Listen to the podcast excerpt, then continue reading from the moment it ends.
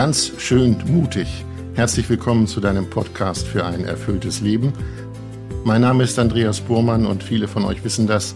Alle 14 Tage bin ich mit der Philosophin, Theologin und Bestsellerautorin Melanie Wolfers verabredet und wir reden dann über das Leben, über Facetten unseres Lebens. Doch bevor wir reden, ein großes Dankeschön an all die, die uns Mails geschickt haben, die uns Kommentare geschickt haben. Das freut uns, wenn ihr uns Anregungen gebt und wenn ihr uns eure Gedanken schickt. Wer das tun will, podcast.melaniewolfers.de ist die Adresse. Heute wollen wir über etwas reden, worüber wir sonst nicht so ohne weiteres, zumindest nicht laut, reden. Wir halten es eher im Verborgenen. Wir wollen reden über die persönlichen Stärken und Talente, die jeder in sich trägt. Hallo Melanie. Hallo Andreas. Ich habe eben behauptet, wenn wir über unsere Stärken, ja, wenn wir sie kennen, dann reden wir nicht so ohne weiteres darüber. Warum eigentlich diese Scheu und diese Angst darüber zu reden? Ich denke, das sind verschiedene Ängste, die damit einhergehen. Ganz äh, oben auf liegt wahrscheinlich die Befürchtung, äh, dass man dann als arrogant wirkt. Ähm, geltungssüchtig und dass das dann äh, einfach auch Beziehungen gefährdet und äh, man nicht mehr so geschätzt und geliebt wird, wie wenn man bescheidener auftritt. Hm. Wir können über das Wort bescheiden müssen wir dringend reden, weil das das Gegenstück zu dem ist, wenn wir sagen, wir reden über unsere Stärken und über unsere Talente. Das finde ich schon mal nicht. Das findest du schon mal nicht? Nein? Inwiefern Nein. nicht? Also ich finde, Bescheidenheit heißt, also, oder wenn ich Bescheidenheit positiv verstehe, als dass jemand sich nicht großkopfig benimmt und geltungssüchtig daherkommt, mhm. ähm, dann bedeutet das aber nicht, dass jemand nicht zu seinen eigenen Gaben und Stärken steht. Also ich glaube, es kann jemand in einem guten Sinn bescheiden sein und zugleich selbstbewusst zu den eigenen Gaben stehen. Aber genau darum wird es ja heute gehen. Darum Aber ich wollte gehen. gleich da mal reingrätschen bei dir, weil diese Gegenüberstellung, die du gerade genannt hast, ja. der stimme ich nicht so ganz zu. Gut, wir kommen nachher nochmal auf die Bescheidenheit zurück. Äh, vorher würde ich gern behaupten, dass Männer es besser können, über ihre Stärken und über ihre Talente zu reden als Frauen. Das behaupte ich mal als Mann, weil ich selber eine Tochter habe und ähm, man spürt doch, dass Mädchen und Frauen immer noch mehr zur Bescheidenheit und zur Zurückhaltung erzogen werden. Gehst du damit? Da gehe ich ganz mit. Ähm, also ich denke, einerseits haben sich natürlich in, in unserer Gesellschaft die Rollenbilder von Mann und Frau tiefgreifend verändert. Das Selbstverständnis davon, was es heißt, eine Frau und ein Mann zu sein. Also weibliche und männliche Rollen sind immer weniger festgelegt. Frauen ergreifen Männerberufe, Männer beschäftigen sich mit den Vorteilen von Stoffwindeln oder Pampers. Also da sind so die Rollen fließend geworden und zugleich, äh, und das ist, glaube ich, nicht nur deine und meine persönliche Erfahrung, sondern zeigen ja auch ganz viele Studien, wenn die eigenen Verhaltensweisen und Interessen so dem gängigen Bild widersprechen, was denn nun ein echter Mann ist oder was als weiblich gilt, dann, dann wird schon schwierig. Und mhm. ähm, also ich habe da durchaus einige Studien gelesen, so von, äh, von sehr erfolgreichen Frauen, auch Interviews, wo sie beschreiben, es kostet sie immer wieder Mut und auch Kampfgeist, wenn sie so klassische Forderungen, was eine Frau ist außer Acht lassen. Also was gehört dazu? Da kommen so Klischees wie sei nett, anpassungsbereit, bescheiden jetzt in einem kleinmachenden Sinn, verständnisvoll und selbstlos. Und wenn ich so diese, diese Sachen höre, so diese Rollenbilder, dann erscheint mir das einerseits wie so ein Klischee aus irgendwie Urzeiten. Und auf der anderen Seite, als ich mich mal ein bisschen mehr mit, mit den Rollenbildern von Mann und Frau, und heute sprechen wir ja noch über diverse Geschlechter, aber bleiben wir mal bei diesen zwei Geschlechterrollen, ähm, wenn ich so diese Rollenbilder höre, klingt es einerseits wie so ein uraltes Klischee, aber auf der anderen Seite macht es mich echt immer wieder sprachlos, dass erst 1977 mhm. Frauen in Deutschland das Recht haben, eine Berufstätigkeit aufzunehmen, ohne ihren Mann um Erlaubnis zu fragen. Also ich meine, das muss man sich mal vorstellen. Und bis 1977 hatte der Ehemann das Recht, zum Arbeitgeber der Frau zu gehen und ohne Rücksprache mit ihr, also mit seiner Frau, deren Stelle zu kündigen. Also und diese alten Rollenbilder des, des Häuslichkeit und so weiter und der Bescheidenheit, die sind schon noch stark. Ja, die Rollenbilder, die gibt es noch. Und du hast eben die Rollenbilder der Frauen beschrieben. Aber heißt das umgekehrt, dass Frauen so sein sollen wie Männer, wenn sie ihre Stärken zeigen wollen? Ich, ich denke, es geht nicht darum, so zu sein wie Männer, sondern es geht darum, das zu entfalten, was in ihnen, was ich, ich denke, es ist, ich wünsche es jedem Menschen, dass er das entfalten kann, was in ihm an Gaben und Talenten und Potenzialen liegt. Weil das das eigene Leben lebendig macht, kraftvoll und man erst dann auch dort, wo wir immer mehr auch wirklich im ganz positiven Sinn uns selbst verwirklichen, das auch in die Welt hineintragen, was nur wir zu geben vermögen. Du benutzt das Wort entfalten. Heißt das, äh, man möge das in sich entfalten oder soll man damit auch ja, zum Markte gehen? Naja gut, ich meine, wenn du eine Begabung hast, zum Beispiel du als, äh, du, kannst, du bist Journalist geworden, Radiojournalist, mhm. du hast eine Begabung zu sprechen, Menschen äh, Fragen zu stellen, sie in ganz positiven Sinn herauszulocken, mhm. Dinge auf den Punkt zu bringen, das ist deine Begabung und du bringst sie ins Spiel dadurch, indem du Radiojournalist oder indem du Journalist bist oder wir hier den Podcast machen und damit trittst du ja nach außen. Also was nützt es dir, wenn du darum weißt und es nicht verwirklichst? Ich erzähle dir mal eine kleine Geschichte. Wenn ich eine Sendung gemacht habe oder irgendwie also was produziert habe, ja, dann kann ich zu mir selber sagen, hey, du hast einen guten Job gemacht. Hm? So, das kann ich zu mir selber sagen. Das kriege ich noch hin.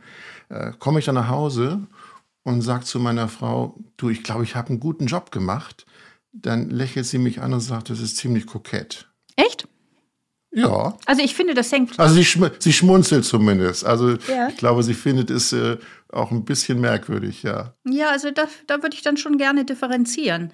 Mhm. Ähm, also ich glaube, es kommt da, macht der Ton die Musik. Mhm. Du kannst nach Hause kommen und ähm, dir selbst zufrieden auf die Schulter klopfen und, und sagen, ja, also ich meine, ich bin hier echter Held beim NDR oder irgendwo in, in einer Sendung. Na, so dick nun nicht, ja? Melanie. Okay. So, so dick nun nicht. ich übertreibe es jetzt. Ja, lass es mich. darf ein bisschen kleiner sein. Ja, ja, ja, ja. Na, ähm, man kann sich, aber du weißt, was ich damit sagen möchte. In der ja, Übertreibung mh. liegt dann ja äh, vielleicht, also in der Zuspitzung liegt dann vielleicht nochmal auch eine Verdeutlichung. Also man kann es selbstgefällig sagen. Mhm. Möglicherweise auch äh, einhergehend mit dem, äh, dass, dass da auch ein kleiner machen und ein Abwerten anderer drin steckt.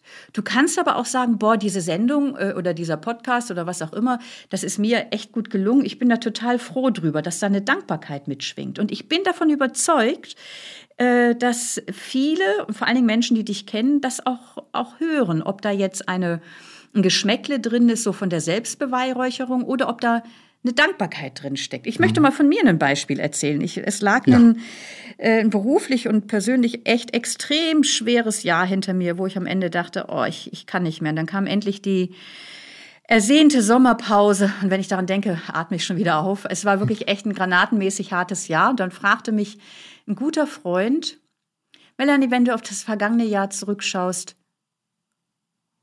wo bist du zufrieden mit dir? Ehrlich gesagt, mir fiel nichts ein. Mhm. Aber ich konnte in aller Länge und Breite erzählen, was mir nicht gelungen ist. Mhm. Und dieser Freund lehrte mich, ich sage es ganz wortwörtlich, Respekt mir selbst gegenüber. Respekt kommt vom lateinischen respicere, ein zweites Mal hinschauen. Er, er animierte mich beharrlich, ein zweites Mal auf das zurückliegende Jahr zu schauen. Und da entdeckte ich so manches, was mir wirklich gelungen war und wo ich auch echt tapfer durch Schwierigkeiten durchgegangen bin und Konflikte geführt habe.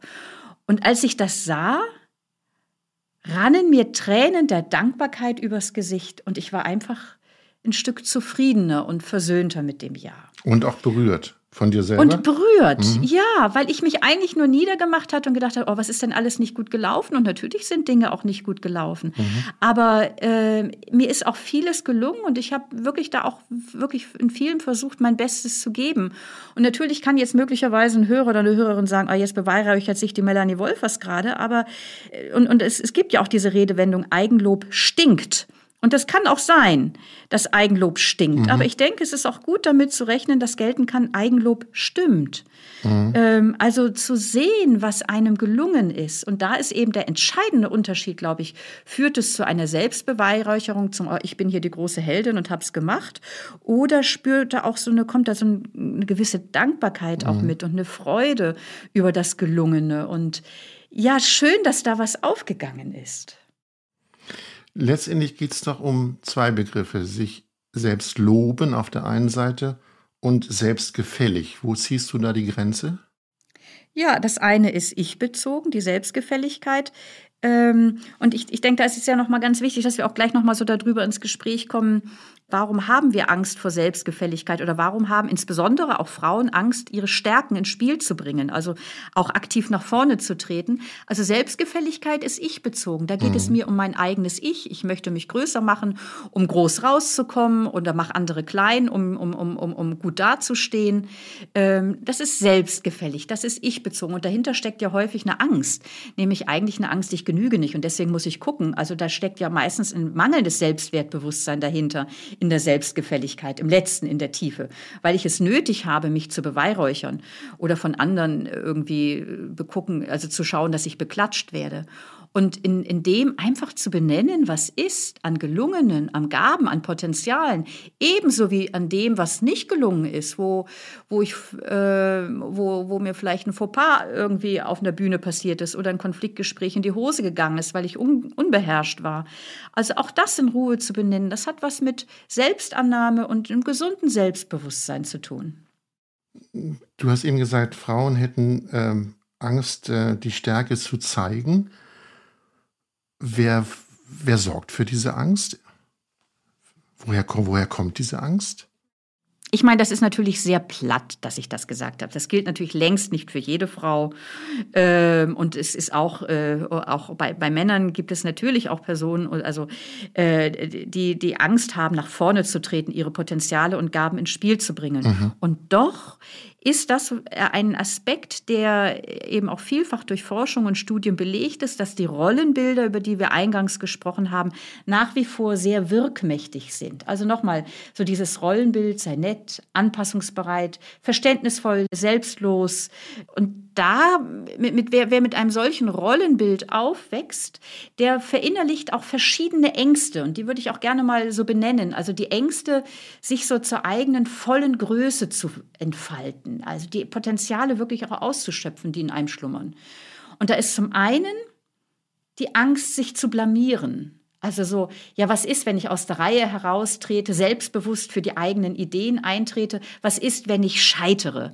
Also die Angst davor zu scheitern, sich zu blamieren, ist eine Angst, die abhalten kann, sich zu melden, wenn man gefragt wird, wer übernimmt hier den Leitungsposten? Und das übernehmen tendenziell offensiv, selbstbewusster eher Männer als Frauen.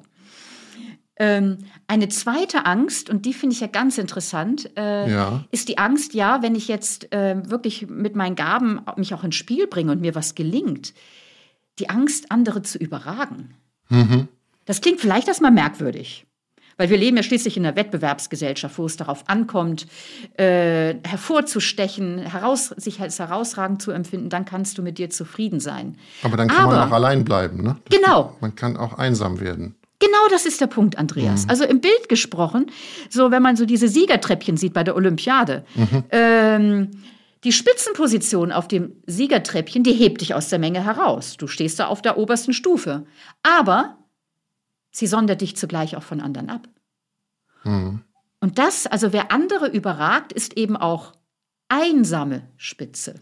Mensch, bist du einsame Spitze. Ja, ich bin aber eben auch einsame Spitze. Und das reibt sich mit dem Wunsch nach Nähe, nach Beziehung. Und damit geht noch eine dritte Angst einher, die, die ganz ähnlich äh, angelagert ist, nämlich, über die haben wir vorhin schon ganz kurz gesprochen, nämlich die Angst, arrogant zu wirken. Sich also eben so zu beweihräuchern. Dann kommen dann, dann so Sätze wie, ja, mal, für wen hältst du dich eigentlich? Sei mal nicht so eingebildet. Du meinst wohl, du seist was Besseres. Und ich glaube, viele mussten als Kinder solche beißende Kommentare einstecken. Und ich habe vielfach auch mit älteren Frauen gesprochen, so um die 60, die haben ganz viele von ihnen ins Poesiealbum. Ich weiß nicht, ob es das heute auch noch gibt. Das ja. sind ja so, so, so, so, so ein Album in der Schule, wo man dann so von Freundinnen und Freunden, vielleicht auch Lehrern mhm. oder so. Ist noch so Papier. Sprüche. Ist noch Papier. Was? Ist noch Papier. Ja, ist noch Papier, genau. Ist noch, und, und da schreibt man mit einem Stift, mit ja, echter Tinte genau. oder so, ne? Malt vielleicht sogar ein Bildchen. Und da haben viele folgenden Satz ins Poesiealbum geschrieben. Ich habe den extra mal auswendig gelernt. Ähm, ich muss mal gerade überlegen, ob ich ihn auf die Reihe kriege. Äh, sei wie ein Veilchen im Moose, so sittsam, bescheiden und rein, nicht wie die stolze Rose, die immer die schönste will sein. Wer also das erstmal verinnerlicht hat, ich muss so bescheiden und unauffällig sein wie so ein Pfeilchen im Moos, das kaum zu sehen ist, und ja nicht so selbstbewusst und stolz wie die Rose, wer das verinnerlicht hat, der stutzt sich selber zurecht. Und sich zurechtstutzen meint hier sich kleinstutzen. Das wäre jetzt meine Frage gewesen. Wir können es ja mal anders betrachten. Welche Folgen hat das denn, wenn ich meine Stärken und Talente im Verborgenen halte, weil ich eben ein Pfeilchen sein möchte? Ja, ich glaube, das ist erstmal natürlich eine Lösungsstrategie. Also grundsätzlich, in jedem Menschen wohnen Potenziale, Stärke und Kräfte. Und äh, das ist wie, wie, wie ein Energiepotenzial, das gelebt werden will. Und das gibt dann Lebendigkeit in, im Leben. Und wir, wir werden auch, können auch das der Welt geben, was nur wir zu geben vermögen. Aber die Ängste, die ich gerade genannt habe, die, gehen, die münden ja alle in die Angst ein, wenn ich beginne, selbstbewusst zu leben, im Einklang mit meinen Begabungen und Potenzialen, dann gefährde ich Beziehungen. Vielleicht gefährde ich, verliere ich einen Menschen, den ich liebe, meinen Partner, die beste Freundin. Und deswegen bietet sich als Scheinausweg an, ebenso Pfeilchen im Moose zu sein. Wenn du Beziehungen nicht gefährden willst, dann spiel deine guten Seite und Erfolge herunter. Mhm. Sprich eher auch über das Defizitäre. Rede und denke von dir als meine Wenigkeit. Und dafür zahlen wir einen hohen Preis. Es ist erstmal eine Lösungsstrategie, nämlich die Angst, äh, ich gefährde Beziehungen, wenn ich mit meinen Stärken in, in Einklang lebe. Um diese Gefährdung zu vermeiden, machen viele ein Understatement, mhm. aber sie zahlen dafür einen hohen Preis. Ich würde gerne mal als, als Mann eine Perspektive bringen. Ja? Ich kenne Frauen, die haben den Schritt nach oben in die Spitze geschafft. Und ich stelle fest, vielleicht ist meine persönliche Wahrnehmung, vielleicht stimmt es auch nicht, aber sie haben dann doch ziemlich männliche Attitüden drauf und werden damit für mich als Mann unweiblicher. ist das auch, haha, ist das auch eine Angst von Frauen, unweiblicher zu werden, wenn sie halt mächtig sind? Ja gut, ich meine, aber da bringst du jetzt, also sicher ist das eine Angst, ganz bestimmt. Mhm. Und ich möchte jetzt auch noch einmal die Perspektive auch noch einmal weiten über die Ängste, die ich gerade gesprochen habe. Mhm. Das sind nicht nur Ängste, die Frauen kennen. Das, wir reden jetzt in Stereotyper. Mir wäre es eigentlich grundsätzlich auch lieb, grundsätzlich auch so zu schauen, welche Ängste halten Menschen davon ab, die Gaben ins Spiel zu bringen, welchen Preis zahlen sie. Ja. Aber jetzt auf deine Frage noch zu antworten, ja, ich denke, diese Angst hält Menschen davon ab. Und zugleich ist das natürlich auch eine problematische Angst, weil äh, da wird wieder die Wirkmacht der Rollenstereotype auch deutlich. Was ist denn typisch männlich, typisch weiblich? Und warum ist typisch weiblich, dass man erstmal darauf achtet, gut auszusehen? Und also das sind ja auch einengende Rollenmuster, die sowohl Männer wie Frauen immer wieder auch einschränken. Und ich denke, da ist ja auch der große Gewinn auch der letzten Jahrzehnte, dass so diese Rollenmuster problemati bewusst werden, problematisiert werden und vieles auch anders möglich geworden ist, aber nach wie vor sie eine große große Wirkmacht haben. Und eben der Preis ist so hoch, wenn man die eigenen Gaben nicht ins Spiel bringt. Also der erste, das hast du mich ja vorhin gefragt gehabt, was ist der Preis? Mhm. Also ein Preis ist, wenn du deine Gaben verleugnest, verneinst du einen Teil von dir selbst. Also genau genommen wirst du dir selber untreu, lässt dich im Stich, bist dir gegenüber illoyal. Also so mit einer Geschichte aus der Bibel gesagt, wo Jesus über den Umgang mit Talenten spricht. Wer seine Talente begräbt, begräbt eigentlich sich selbst. Er lebt nicht aus der Lebensenergie, die er oder sie hat. Und das hat zur Folge, dass Frust, das Groll, das Leere, dass eine depressive Stimmung ins Leben Einzug hält. Also wer seine Talente nicht ins Spiel bringt, lebt wesentlich an sich und seiner Lebendigkeit vorbei. Das ist einer von mehreren Preisfaktoren. Mhm. Ich habe in deinem Buch gelesen, wir sind bei Begriffen wie Talente, Gaben, Potenziale. Und in deinem Buch Entscheide dich und lebe erzählst du eine Geschichte von Eckhard von Hirschhausen, der Arzt und Entertainer ist. Und der hat, so sagt die Geschichte, so habe ich es verstanden, in einer gewissen Phase entdeckt, ja, das sind meine Talente. Oder er hat seine Elemente entdeckt. Ich glaube, so ist es. Ja, das ist eine total super Geschichte. Äh, Eckhard von Hirschhausen ist wahrscheinlich vielen bekannt. Er ist Arzt, aber eigentlich fühlt er sich in seinem Element, wenn er als Kabarettist auf der Bühne steht. Und dann schreibt er mal eine ganz witzige Begebenheit. Er geht da in den Zoo und sieht dann einen Pinguin auf seinem Felsen stehen. Und denkt mitleidig, er war da gerade auf, auf Kreuzschifffahrt gewesen und musste jeden Abend Smoking tragen da auf dem Schiff und fühlte sich extrem unwohl, weil irgendwie das lief da alles nicht so gut. Dann sah er diesen Pinguin und dachte so mitleidig, oh Gott, auch du Armer musst ein Smoking tragen. Und sag mal, wie siehst du eigentlich aus? Wo, hat, wo ist eigentlich deine Taille? Also du bist ja eine völlige Fehlkonstruktion. Also schaute ihn diesen Pinguin mitleidig an, wie er da tapsig auf seinem Felsen stand.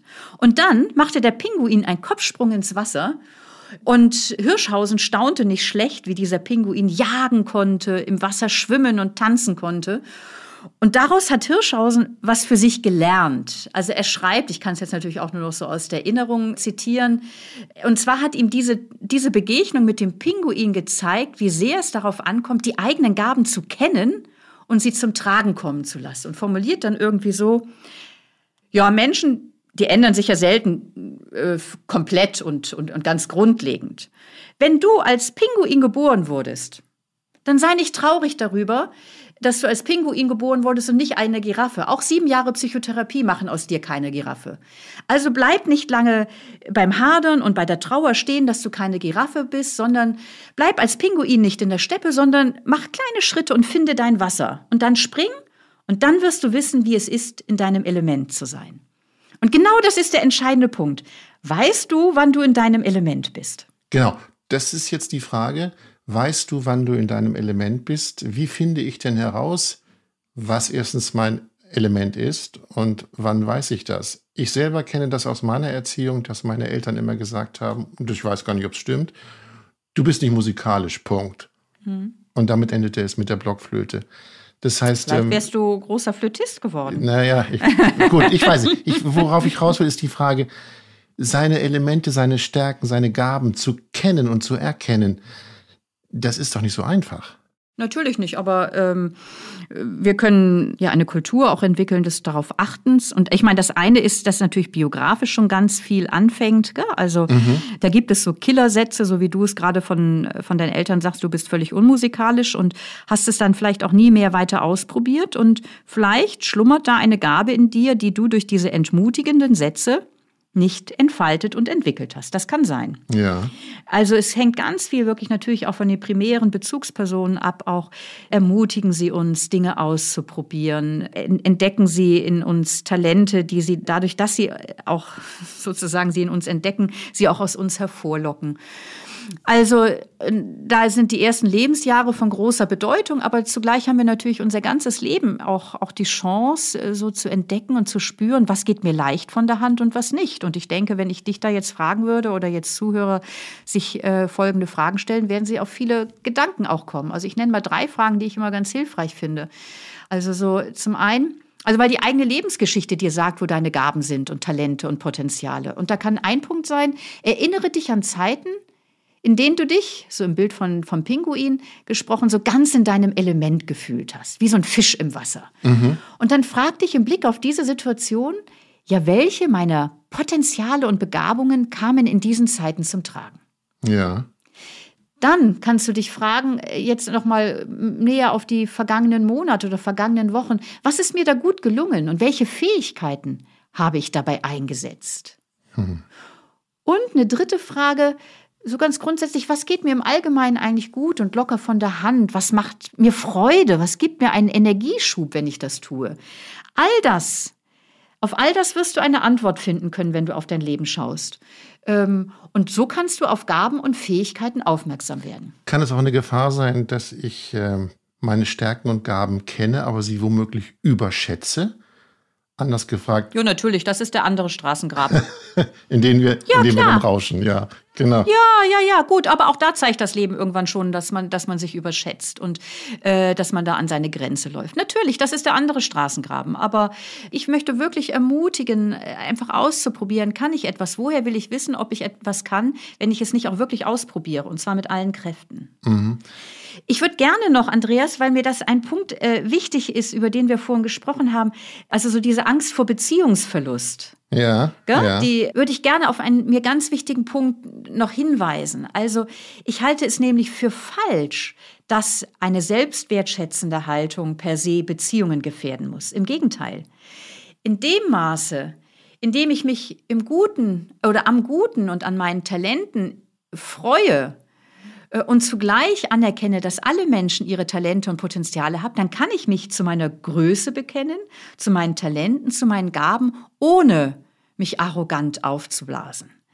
Und im Gegenteil, wenn ich, wenn ich sozusagen das Gute und äh, Kraftvolle in mir schätze und ins Spiel bringe, ermutige und bestärke ich andere auch zugleich dadurch, dass auch sie ihre Gaben und Talente ins Spiel bringen. Also diese Angst vor Beziehungsverlust, die halte ich grundlegend betrachtet als für nicht zielführend und angemessen, sondern je mehr ein Mensch um seinen eigenen Selbstwert weiß, umso mehr kann er auch andere in ihren Gaben und in ihrem Leben stärken. Das heißt, selbstbewusste, freie Menschen sind gerade in der Lage, da auch fähig, gute Beziehungen zu führen und andere in ihren Talenten zu fördern. Melanie, ich muss dich das jetzt mal als Christin fragen. Heißt Glaube nicht oder wenn man dem Glauben folgen möchte, bescheiden sein, sich zurücknehmen. Ich drücke es mal körperlich aus, bildlich gesprochen. Wir gehen eher gebeugt und wir sitzen und das ist doch genau das Gegenteil von hoppla, ich zeige meine Stärke. Nein, das heißt Glauben nicht. Ja, du hast recht, so wurde Glaube oft missbraucht und verzerrt. Ähm, ich sage erstmal was zum Ja. Also zu Recht wird dem Christentum vorgeworfen, dass es im Namen einer falschen Demutsforderung Menschen klein gemacht hat. Und zwar ganz besonders Frauen. Wenn sie also aus der Masse heraustraten, wurde ihnen das sofort als Stolz vorgeworfen. Und auf diese Weise wurde die göttliche Dimension in ihnen verleugnet. Und genau auch diese Körperhaltung, die du ansprichst, mhm. das ist ein verzerrtes Gottesbild, was da zum Zuge kommt, nämlich so, als ob Gott umso größer und erhabener würde, je armseliger wir auf allen Vieren über die Erde kriechen. Aber das widerspricht dem biblischen Gottesbild und den großen spirituellen Traditionen. Und deswegen, also das Nein, also ich gebe dir einerseits recht, dort wo Glaube in dieser Weise missbraucht wurde oder auch bisweilen missbraucht wird, um Menschen klein zu halten. Aber es ist falsch. Wenn man mal so schaut, was wirklich vom Menschen her gesagt wird, es kann ja eigentlich nichts Größeres von einem Menschen gesagt werden können, als zu sagen, du verdankst dich einem göttlichen Ursprung, du bist Tochter Gottes, du bist Sohn Gottes, in dir lebt, in dir leuchtet ein göttliches Licht und es ist dir aufgegeben, das Licht zum Strahlen Strahlen zu bringen. Also ich bin ja viel in der Beratung und Begleitung tätig und wenn ich äh, Christen und Christinnen begleite und diese fragen, was ist der nächste richtige Schritt oder ich bin auf der Suche, was mein, mein Ding ist, wie ich mein Leben gestalten soll, dann suchen sie ja äh, christlich gesprochen, suchen sie nach ihrer Berufung, nach ihrer Mission. Und man kann in einem ganz positiven Sinn sagen, es ist die Berufung, dich selbst zu verwirklichen. Mhm. Lebe das, was in dir an Gaben und Talenten ist, denn das ist im Sinne ja, des göttlichen Erfinders. Könnte man das mit dem Satz zusammenfassen, lasse dein Licht leuchten?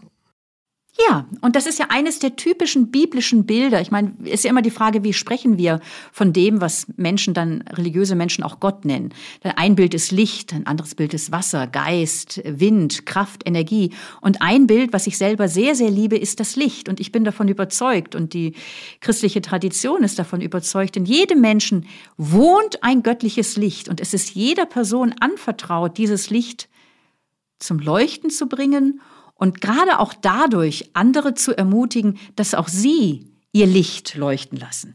Und ich glaube, unsere Welt sehe anders aus, wenn wir das leben würden. Wenn wirklich jeder, der das jetzt hier hört, sagt, ja Mensch, wo, wo ist denn etwas in meinem Leben, das leuchten kann und was leuchtet? Wenn wir unser Licht leuchten lassen und andere darin bestärken, dass sie ihre Gaben, ihre Stärken, ihr Licht leuchten lassen. Unsere Welt sähe anders aus.